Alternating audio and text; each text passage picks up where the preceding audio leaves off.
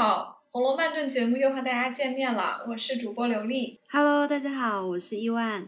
我们今天呢，呃，先不聊人物，我们想换一个话题，聊一聊《红楼梦》里的美食。《红楼梦》里的美食真的实在是太多了。不过呢，今天我们想聊一个和当下的季节非常有关系的一个应季美食。伊万，你能不能猜到我们想聊什么？螃蟹啊，因为我一开始以为你会想聊茄想，茄想应该是最出名的吧？嗯。不过因为现在是刚好是国庆节嘛，呃，太湖是在九月，大概就是中秋节左右的时候开湖，所以中秋和国庆呢，刚好也是江浙人民开始饱尝大闸蟹的季节。因为因为你生活在华南嘛，呃，你会不会有吃大闸蟹的习惯？我没有哎，因为我是四川人嘛，所以我从小不怎么吃海鲜。但是我不吃螃蟹有一个很重要的原因是我不不怎么会剥那个螃蟹，尤其是我之前第一次吃大闸蟹的时候，我有上网查，哎，大闸蟹怎么吃？然后我就记得有个上海的姑娘就录了一个视频，哇，那个过程真的是太繁琐了，她还用了各种工具啊什么的。我当时就在想，哦。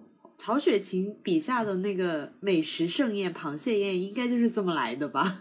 啊、呃，你说的没错，上海人实在是特别的会吃大闸蟹，然后他们还会有一整套的工具。有些人就是吃蟹的技巧高到了，就吃完还可以把剩下的壳拼成一副完整的一个大闸蟹，就让人叹为观止。哦、不过呢，这里我倒是要指出来哦，就是其实大闸蟹它不是海鲜。因为它是产自湖里的，所以严格的说的话，啊、它是一个淡水蟹。你不知道吗、哦？原来是这样，我不知道，我一直把它归为海鲜类啊。OK，那正好也做一下呃科普，因为我们可能也有一些听众是来自不太吃蟹的地方的。因为我是苏北啊、呃、江苏连云港人，所以我我也是长在黄海边的。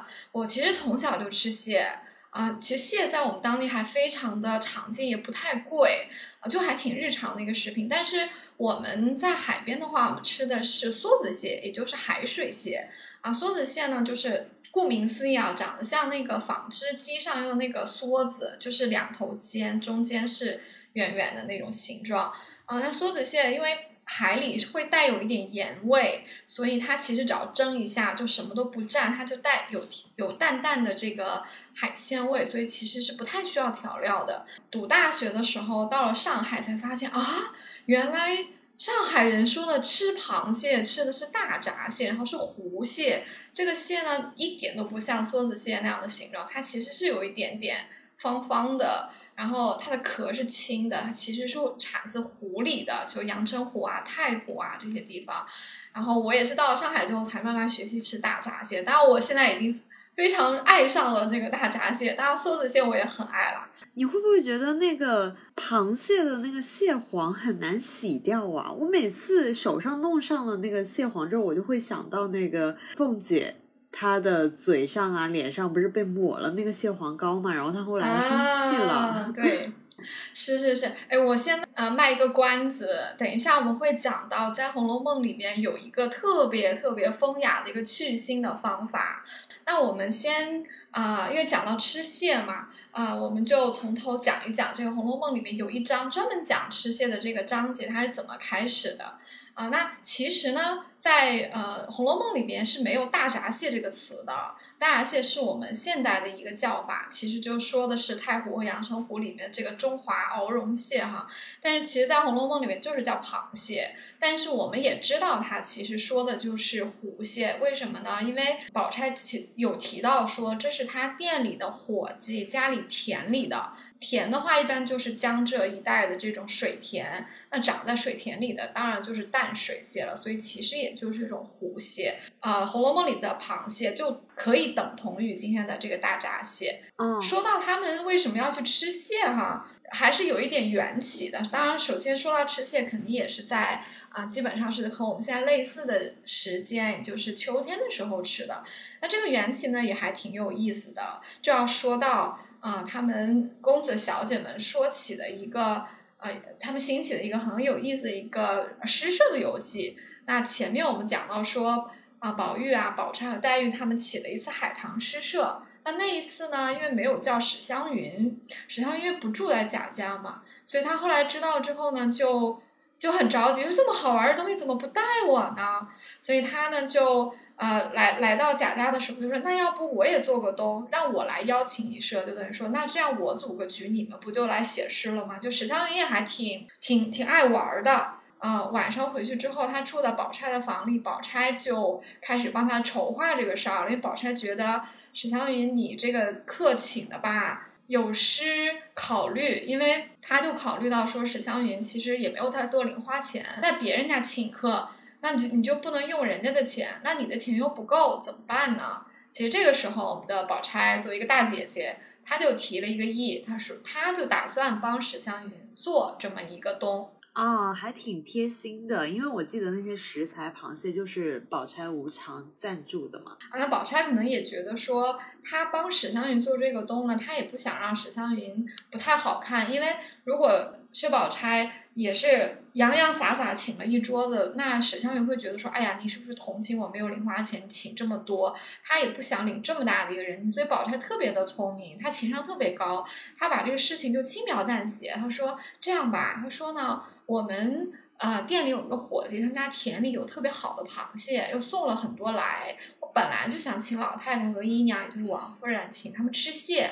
那你呢？这个诗社呢，就先放一放。他说我们呢就合在一起，就先把他们一请，就把这些老太太呀、王夫人啊、薛姨妈啊这些，还有这嫂子们一起请来，小姐们当然一起来，大家先吃蟹，这就是一个冬了。然后呢，等他们这些太太们回去了，我们小姐们留下来，我们就可以作诗了。等于就是两请并一请，有螃蟹其实就是主角，也不太需要别的大鱼大肉了。他说：“我再准备几个果碟，就是一些小菜，然后让这个他的哥哥薛蟠去拿一些家里的好酒，有螃蟹，有酒，有小菜，这个宴会就风风光光的就这么办起来了。但是表面上。”这个东还是史湘云做的，所以大家还是要领史湘云的情。其实是这个宝钗帮他操办，所以你看宝钗这个安排，就让史湘云也觉得很感激。哎，你想的真周到，但是宝钗也没有做的特别的，就是她也很很懂得这个尺度，所以这个这让大家都觉得很舒服。我当时其实还蛮吃惊的，因为我会觉得，哎。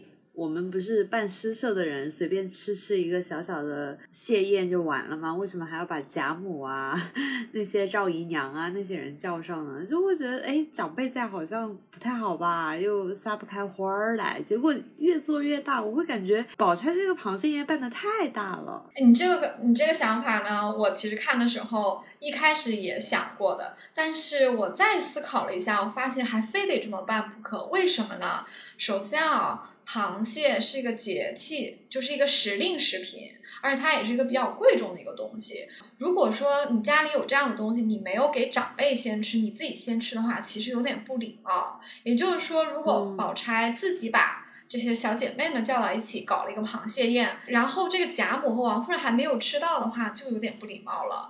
那如果是先送给他们呢？那再再留一点给自己呢，就要办两场，他也觉得没有什么必要，他就觉得说，哎，不如就办一场，这样的话，所有人都是一起吃到，就没有一个怠慢之说了。这个长辈们肯定吃完，他们就会回去嘛，然后留下来我们办诗社不是挺好的？所以他其实考虑的是周到的，是一个一举两得的一个做法。嗯，我当时还是觉得宝钗还蛮贴心的，因为毕竟湘云她作为一个。父母双亡的人，而且在叔叔婶婶家，就肯定受了很多气呀，少不了那些什么冷眼啊、委屈啊。可能她也看得透这些人情世故，所以其实宝钗在帮他张罗的时候，他做的也蛮好的。他在做东的时候，也没有说，哎，我要小家子气的说，哎，我不叫这些长辈来，我就是大家一起玩儿。就是湘云还是一个很放得开、很能掌局的一个人物。湘云其实虽然。她处境不是特别的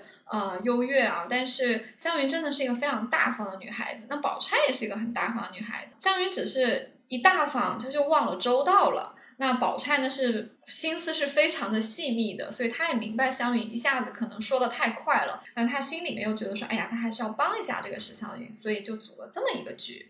那我们来看他们怎么去吃这个螃蟹宴啊，还其实还挺风雅的呢。呃，首先他们这个螃蟹宴没有在室内吃，他们其实是在花园里吃的，是不是想想看觉得特别的美好？因为本来秋高气爽，天气就很好。再加上贾府的花园又很漂亮，香味，菊花和桂花对了，就刚好是秋天的花嘛，就很漂亮，然后味道也很好。而且贾府是有很多的水池的，所以在水边亭子下面，然后看着这些，看着水。看着花，呃，闻着这个花，然后一起吃螃蟹，就特别是有一个秋游的这么一个感觉，就秋日盛宴吧，不妨这么理解。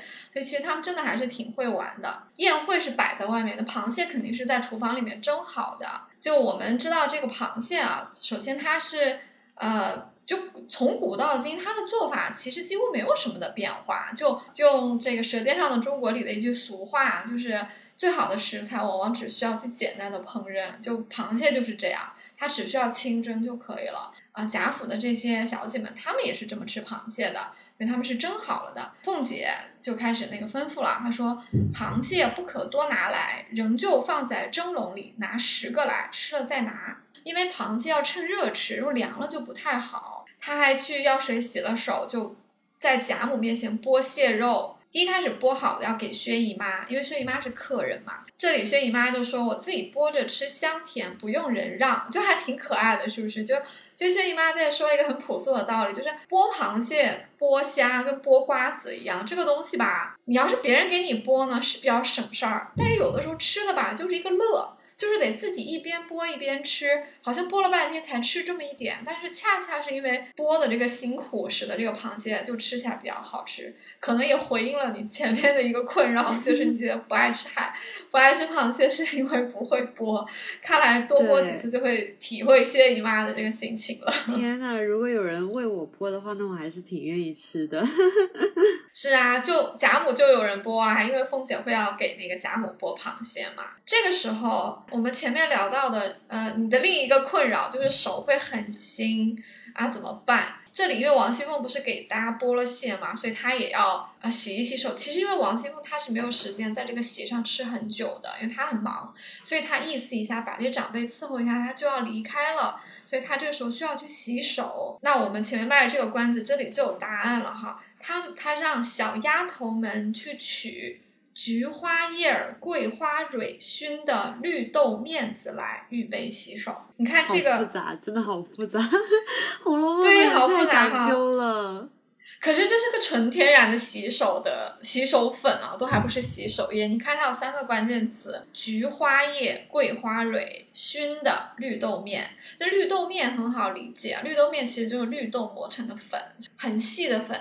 你你去用来洗手的话，是会把手上这些东西去给它粘掉的。那为什么是菊花叶、桂花蕊呢？菊花叶可能是用了菊花的一种它的一种芳香物质，所以是可以比较去压得住那个腥的。那桂花蕊是在洗完手的时候还可以留一点桂花的香，就是一个高端洗手液，就是洗完了手上的污渍还会保留一股清香，所以是不是很厉害？而且。听，感觉这个菊花叶、桂花蕊熏的绿豆面子造价不菲。是的，他们那个时候也有牙膏跟呃洗手，就洗衣粉，就像你刚刚说的，就很金贵啊，都是贾府用得起的东西。有提到过一次，就是宝玉刷牙，他用的是那个牙粉。那还有一点，我觉得这次螃蟹宴做的很大，就是。除了长辈都叫上了，连那些平儿啊、鸳鸯啊、琥珀这些丫鬟也可以做成一桌了。我会觉得，哎，平时那么忙的几个丫鬟，居然还可以坐下来吃螃蟹了，就很盛大，真的搞得很大。这次确实搞得挺大的，所以是主人一桌，大丫头一桌，甚至连姨娘，因为姨娘没有被请来嘛。但是湘云其实还想挺周到的，所以她。还单独让人家盛了两盘子给这个赵姨娘和周姨娘送去，但其实啊，呃，虽然我们感觉上好像呃好多人都在吃上螃蟹，其实从下一回平儿和这个刘姥姥的对话，我们其实能听得出来，其实还是有人吃不到的，有一些下一下等一点的仆人，其实他没有这样的牌面。哎，是的，我想起来了。既然你提到这个，有一些人他并不能吃到，证明这个螃蟹还是很金贵的，不是见人都可以发几只的。没错，因为当时刘姥姥也正好进了大观园，周瑞家的也当时也提起来说，他早上就看见那个螃蟹了嘛，一斤的话。有两三个，而且好几个篓子呢。一斤有两三个的话，差不多就是我们现在的呃成品的大闸蟹的这个体量啊。对，然后刘姥姥就算了那个账嘛，就说，哎，螃蟹值五分钱一斤，十斤五钱，然后怎么怎么样，然后他真的算的特别清楚，然后一共有二十多两银子，然后又开始阿弥陀佛了，说，哎，够我们庄家人过一年了，就他们这一顿。不止让庄稼人过一年吧，过好几年都有。对对对，这个地方很有意思，因为我曾经看到过一本啊书叫《红楼响宴》，它其实就是从这个。线索去推断，呃，《红楼梦》的时候的一两银子值现在多少钱啊？那线索就是刘姥姥说的，说这个螃蟹啊五分一斤，因为这个螃蟹就是现在的大闸蟹，而且大小都差不多，所以我们可以近似的去折算这个价钱。我刚才还专门在盒马上查了一下这个价钱啊，雌蟹现在是呃大概一百多克的雌蟹是三十块钱一只，然后一斤呢是可以称四只，所以一斤是一百二十块钱。呃，一百二十块钱是一斤的话，就相当于五钱银子。那么一两就是五钱银子的二十倍，对吧？所以是一百二十块钱乘以二十，所以一两银子应该是两千四百块钱。那在《红楼响宴》里面呢，他们算出来一两银子是在两千到三千之间，所以这个两千四啊，就刚好是在这个区间里，是很我们之前的呃对谈里我们也有聊过哈，就是一两银子大概是两三千块钱，所以。在凑份子的时候，给凤姐过生日，要让她家出二两银子，其实是挺多钱的。也另外，这个刘姥姥来打秋风，带走二十两银子，够庄稼人过一年。这个二十两银子乘以三千，其实也是挺多，六万块钱也差不多。从这个点上，我们看可以看得出来，这个螃蟹宴真的是一个大手笔。就这顿饭，其实是花了挺多钱的，小户人家是根本吃不起的。哦，是的。你平时吃螃蟹的话，你喜欢一次吃几？吃几只啊？现在日子过得真好。那螃蟹的话，我们比较流行的是，就是一公一母这样吃，就会吃一对。有一个俗语叫“九雌十雄”，我不晓得你有没有听到过啊？它这个九呢，就是九月；十就是十月，但这个是农历，农历的九月份，差不多是公历的十月份，可以吃雌蟹了。雌蟹主要是吃它的这个蟹黄，而雄蟹呢在十月吃，是吃它的蟹膏。再科普一下，可能啊有一些听众不晓得雌蟹和雄蟹怎么辨认的，很简单的一个办法就是看它那个蟹肚子上那个肚脐。啊，三角形的就是雄蟹，有一点点方方圆圆、椭圆、半圆的那个就是雄蟹，呃，就是雌蟹。嗯，其实这次螃蟹宴的时候呢，可能这个季节是比较偏向九月的，所以雌蟹比较好吃。因为啊，有一个小小的细节，就王熙凤她不是。伺候一下，他就要回去了吗？他因为他比较忙，不能坐下来安安心心的吃。然后平儿呢就过来说，再拿几个回去给他在家里吃，因为他办完事情可以在家里吃。就啊，有人就给他去拿了。平儿就补了一句，他说多拿几个团旗的，那就说明说，哎，我想多吃几个雌蟹。嗯，哎，那既然提到雌蟹，又提到王熙凤和平儿这一对，那我们就会切入到我。一开始在片头提到的，抹了凤姐一脸蟹黄的这件事儿啊，这这段真的是呃，螃蟹宴上一个充满了欢笑，但其实也有蛮多伏笔的一个，我觉得是一个喜剧场景吧，就还日常生活中的一个很轻松诙谐的一个小段落，挺有意思的。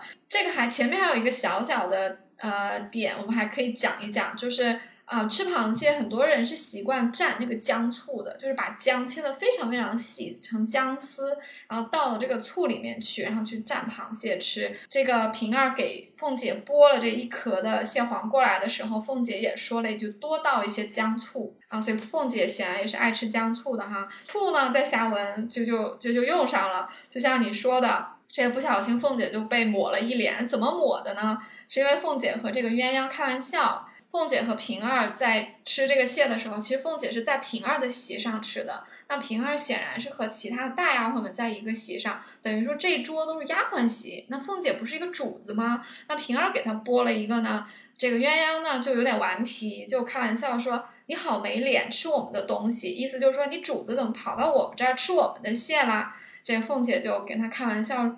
这这个就是女人之间的一个玩笑啊，就挺挺有趣的。就凤姐就说：“你少和我作怪，你知道莲二也爱上了你，要和老太太讨你做小老婆呢。这显然就是、嗯就是就是一个你对，就是一个打趣儿。当然了，呃，可能背后也有点实情，因为这个以后我们可以再聊啊。就是鸳鸯和贾琏之间似乎是有那么一点点情愫的。那凤姐是何等眼尖的人，她为什么不开别人的玩笑？她会开自己的老公和面前的一个女子的玩笑，这些也不可能是一点痕迹都没有。这样一说，鸳鸯肯定会不好意思。鸳鸯就说：“呸，这也是做奶奶的说出来的话，我不拿新手抹你一脸算不得。”你看鸳鸯也没有否认，但是鸳鸯肯定她不需要否认嘛，对不对？她只需要说这种话奶奶可不能说，是有失体统，所以她就她就把这个事儿就过去了，所以她要装作要拿这个手去抹她的脸。但是呢，他抹的时候，凤姐就就逃吧，破在旁边又煽风点火，又开了一句开了一句玩笑说。冤丫头要去了，平丫头还饶她。你们看看她，没吃两个螃蟹，倒喝了一一碟子醋，她也算不会懒酸的了。意思就是说，鸳鸯要是去了，平儿肯定不干呢。平儿也是贾琏的妾，鸳鸯要是也去了，这两个妾，他俩本来还是好朋友，成了一个男人的小妾，他俩肯定是，呃，所所以说他俩就会互相吃醋。你看，他还没吃两个螃蟹，都已经吃了一碟子醋了，所以这个吃醋的这个。前面前文的这个小小的伏笔在这里就坐实了。平儿挺躺枪的，是不是？就跟他本来没啥关系，结果平儿被被抓进去说吃醋了，所以他躺枪，我觉得。对平儿总是躺枪，所以一听到吃醋这个事儿，而且也是一个男女关系的话题，他肯定也不好意思。他这个螃蟹呢就没有去抹凤姐，就等于去抹琥珀了。毕竟这最后一句话是琥珀说的，你就就琥珀他多聪明啊，因为他开了玩笑，他知道平儿会躲，会来抹他，他就一躲，结果平儿扑了一个空，这个蟹黄呢就刚刚好就抹在了凤姐的这个脸上。他挑起的这个事儿，因为。也是他开了鸳鸯的玩笑嘛，所以就这个玩笑开到他身上了，结果就就满屋子的嗯、呃小姐们太太们就大笑了起来。我觉得王熙凤的处理还蛮好的，因为其实换做那个时代的话，如果真的做出这件事情，平儿估计会把呃会被打五十大板不止吧。而且王熙凤她作为一个主子，哪里受过这种什么下人就抹在脸上呃一些脏东西的委屈啊？嗯那肯定。我所以，我很多时候会觉得王熙凤特别会说话，而且她特别懂得如何巧妙的化解有一些矛盾的地方。王熙凤其实是一个很丰满的一个人物，她是有很多点的，她其实很难用单纯的好和不好去呃去评价她。其实凤姐身上有非常非常多人性的一个地方，我们会觉得凤姐好像在外面处理管家的事情啊，总是好像很利落、很干练，好像就不讲人情的样子。其实不是的，凤姐经常开玩笑，而且凤姐这个开玩笑。不一定是为了得到什么好处，他可能在贾母面前说点玩笑，确实是为了讨好奉承啊。但是他和平辈之间有的时候的玩笑，就是他作为一个年轻少妇、年轻女子的一个正常的行为。他经常跟宝玉、黛玉开玩笑，他也经常跟平儿、鸳鸯这些年纪差不多，虽然身份上有尊卑的人开玩笑。而且你看凤姐其实不生气的，所以她可以大大方方的跟鸳鸯开一个男女关系的玩笑，就说明凤姐平时跟他们的关系其实没有。我们想象的那么森严，就她其实除了少奶奶管家的这个威严之外，真的是有一个很活泼啊、呃很可爱的一面在这里的。嗯，而且当时不是平儿还想吃杯酒就走嘛，她想去传话呀，就是要拿那个呃替王熙凤再拿十个螃蟹，然后结果那些人就拉着她坐下来嘛。然后，而且还有个婆子说什么：“哎，你平时就已经操劳惯了，你今天你不听一下话，会怎么样呢？”而且平平儿当时还说：“啊，多喝了又能把我怎么样呢？”然后他就开始坐下来，真的很放肆的吃。我觉得他平时不会这样的，他那天还挺反常态的。不是婆子说的，是李纨，就是大嫂子。啊、啊因为平平儿回去之后，对他又回来了。他回来说，他要拿几个回去给王熙凤吃，因为王熙凤没有时间嘛，没有时间好好吃，所以要拿几个回家里去。哎，是李纨平摸他那一回吗？是，就是这一回。啊然后呢，因为平儿回来，但王熙凤不在，这个时候呢，李纨，而且老太太啊、太太也都不在，所以这个席间呢，辈分李纨是最大的，所以李纨才敢说这个话。李纨就把平儿按下去了，他说：“他说今天不许你走了，就是留下来让让他吃，然后还让大家灌他酒，也是因为长辈不在，所以大家可以稍微的放肆一下。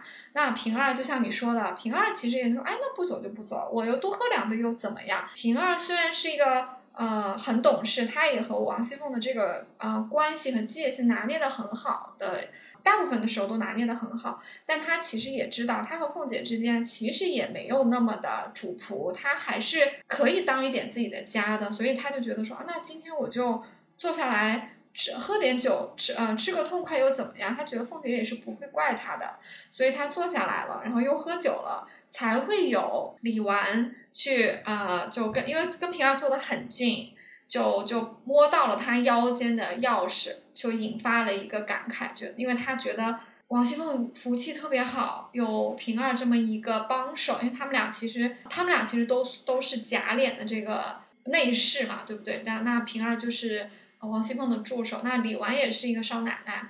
她的老公去世了，但是她老公呢，并没有一两个小妾可以做得上李纨的这个助手，所以她觉得自己啊有点孤单。然后她又很羡慕王熙凤有平儿，她肯定也是觉得平儿特别招人疼。大大概也是喝多了一点酒啊，酒精让人放松，酒精也让人有一点点的放肆，所以李纨就说了一些很动情的话。那平儿呢，也是跟李纨产生了这样的一个。啊，一个互动吧，我觉得是一个挺温暖的一个小画面。这里没有提及太多少女们的反应，因为这个对话是发生在两个少妇之间，因为她们两个人其实都有老公，所以她们两个人其实是有一点点感觉像是，哎，我懂你。嗯，我记得你很早以前跟我说过，你读这一章的时候还蛮感动的，就是很触动你。呃，我们稍微可以展开一点啊，为什么李纨和平儿会产生这样一个对话，而且为什么他们发生了一点点肢体上的接触，就是李纨去摸到了他腰间的这个钥匙，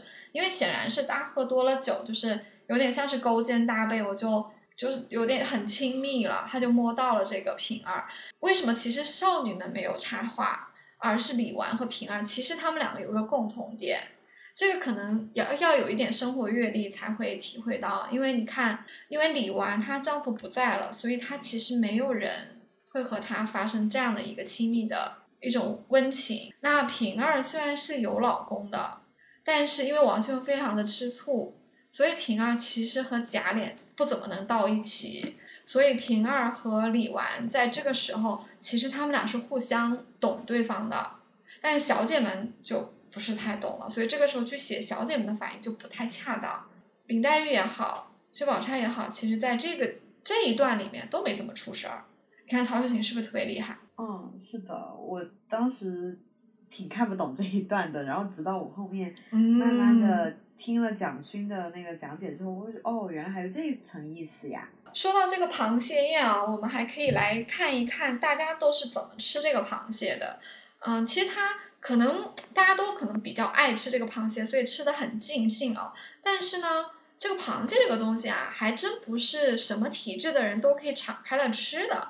你看有一个人他就不太敢吃，你看像我们的林妹妹，螃蟹呢在中医看来是性凉，所以说身体如果弱的话，真的是。不太适合多吃的，所以果然啊，啊林黛玉就独不敢多吃，只吃了一点夹子肉就下来了。这个贾母又还嘱咐湘云和宝钗，虽然他俩身体挺好的，但是贾母就老年人嘛，就很就是很很唠叨哈，他就说你俩也别多吃，那个东西虽好吃，不是什么好的，吃多了肚子疼。这是真的吗？就是我是指的，在现代的医学里面有印证螃蟹泻凉吗？性凉，中医的性凉呢，和西医可能比较难有一个科学上的一一对应和证据的关系啊，所以我们就不便去评论了。螃蟹这个东西呢？为什么真的也不宜多吃呢？应该是有一点根据的，因为螃蟹是一个蛋白质非常多的，因为尤其我们我们在九月十月吃的时候，蟹黄、蟹膏就是蛋白质脂肪非常多，一下人一下子吃这么多高蛋白和高油脂的东西，本身就不是一个常规饮食，本身就不好。大家吃螃蟹的时候，会蘸这个姜啊，啊，姜其实就吃了之后我们会觉得热热的，对不对？就有点暖胃的感觉。就暖胃的话，就是像把你的胃动力打开，这样的话就是提醒你的胃加紧工作，因为你有一个高蛋白、高油脂的东西需要消化。当你的胃被调动起来，加快的去消化它的时候，它也不容易积食。林黛玉在说：“哎，我只吃了一点这个螃蟹，就觉得心口微微的疼嘛。然后我想要吃一些热的烧酒。”宝玉就连忙说道：“哎，有烧酒啊！”然后就叫丫鬟们去弄那个合欢花沁的酒，烫一壶来嘛。然后，嗯，我当时会觉得他居然立刻就来接话了。明明大家那么热闹，然后在聊天，但是他留了一只耳朵给他，就很细心啊，就是真的很像小情侣之间。哎，我一定要留一只耳朵，听听你在悄悄的说什么。不光是宝玉留了一个耳朵给他，宝玉是非常快的接话的，因为原文是这样写的：宝玉忙到，忙到的意思就是我不等你话说完我就接上了，就真的是我一直在听你说的话，而且。不光是我在听你说话，你觉得会不会也是因为宝玉一直知道黛玉体弱，他知道黛玉吃什么东西配什么酒，所以他已经提前预备好了。我觉得有这个可能性。其他人呢是在喝黄酒的，丫鬟给黛玉斟的酒也是黄酒。然后黛玉一低头一看，看到黄酒之后就说：“我吃了一点螃蟹，觉得心口微微的疼。”可见啊，这个黛玉确实比较体弱哈。这个螃蟹性凉，她马上就有反应了。所以他说我需要热热的喝一口烧酒，这烧酒的度数应该是比黄酒要高一点，而且再烫一下的话就又是热的，所以可以压一压这螃蟹的凉。那他提出来之后，宝玉真的就是忙到有烧酒，就已经备好了嘛，然后是和欢花敬的这个酒烫一壶过来，嗯。而且当时不是是合欢花酒嘛？我记得有一首诗叫什么《合欢莲花》，就唐朝的一首诗，它有提到说“二妃相视死将寐，空留万古香魂在”，就是我会想起合欢花和黛玉的那个别号“潇湘妃子”，就联系起来了。哦，这首古诗我是第一次听到，但你经你这么一说，我就发现合欢花径的这个酒在这里的深意就更明显了。如果合欢可以和这二妃联系在一起的话，那很显然就可以再进一步联系到林黛玉，因为林黛玉的潇湘馆很显然就是娥皇女英这两位妃子为了哭泣他们的丈夫，眼泪流在竹子上滴下来的这个斑竹，也就是潇湘竹。黛玉提了一个要求，宝玉就马上说：“哎，有。”何欢酒，所以说他们两个人的命运永远都是一个不可分离，就是好像总是关注点都在对方身上。哦，他们铺排这个螃蟹宴不就是作诗啊什么的？我记得每次黛玉在作诗的时候，宝玉就会偷偷的看。呃，这次螃蟹宴后面他们也确实有写诗了，因为是秋天嘛，所以他们这一次的主题就是啊咏菊。宝钗和湘云就想了一个办法，在“菊”前面加各种各样的动词，所以就有十二个题目，什么一菊、访菊、种菊、对菊等等啊。结果这一期呢，啊，评出来的前三名都是林黛玉，就林黛玉是大展奇才，可能菊花这种和中国的文人雅士强相关的一个意象，真的也很适合林黛玉这样一个清高，有一点点孤傲，然后。像陶渊明一般，就是入呃出世的这个形象吧，所以林黛玉这一次真的就是非常出色，她的三她的诗都是排在前三名。那宝玉就很开心啊，他本来就是觉得每次黛玉如果是输给宝钗或者输给其他人，他就会呃嘟嘟囔囔的要人家再评要评委再评一次。但是如果是林黛玉拿了第一名的话，她就会很开心的拍手说评的极功，就是就跟前面那个合欢酒一样，就是。宝玉就是他也不隐藏，他就是对黛玉对这个小女朋友的这个关爱啊，就是时时刻刻都是写在脸上，表露在外面。我想这个大观园里的人，包括这些少女们，或者是少这少奶奶啊、老太太们，真的他们只要眼不瞎，可能都看得出来吧。哦，是的，而且我觉得曹雪芹还蛮厉害的，真的十二首诗写出了十二个风格，你真的会觉得，哎。好像真的是那一个人写的，不是说每一首诗都好像平平淡淡的，呃，一看就是哎曹雪芹写的。这些诗如果是放到全唐诗里面去，可能不会是特别的出彩的。可是如果是把它联想到每一个人物的话，我们就会觉得说实在是太贴切了。嗯，但时间的关系，呃，这十二首菊花诗我们今天就不聊了，我们今天还是主要聊这个吃蟹。嗯，好的，我们关于螃蟹的话题就聊到这里。希望呃听众听完之后，可能也会有点冲动去买两只大闸蟹回来尝一尝，啊，可以搭配第三十八回服用更佳。好，那我们今天就聊到这里啦，嗯，拜拜，下次见，拜拜。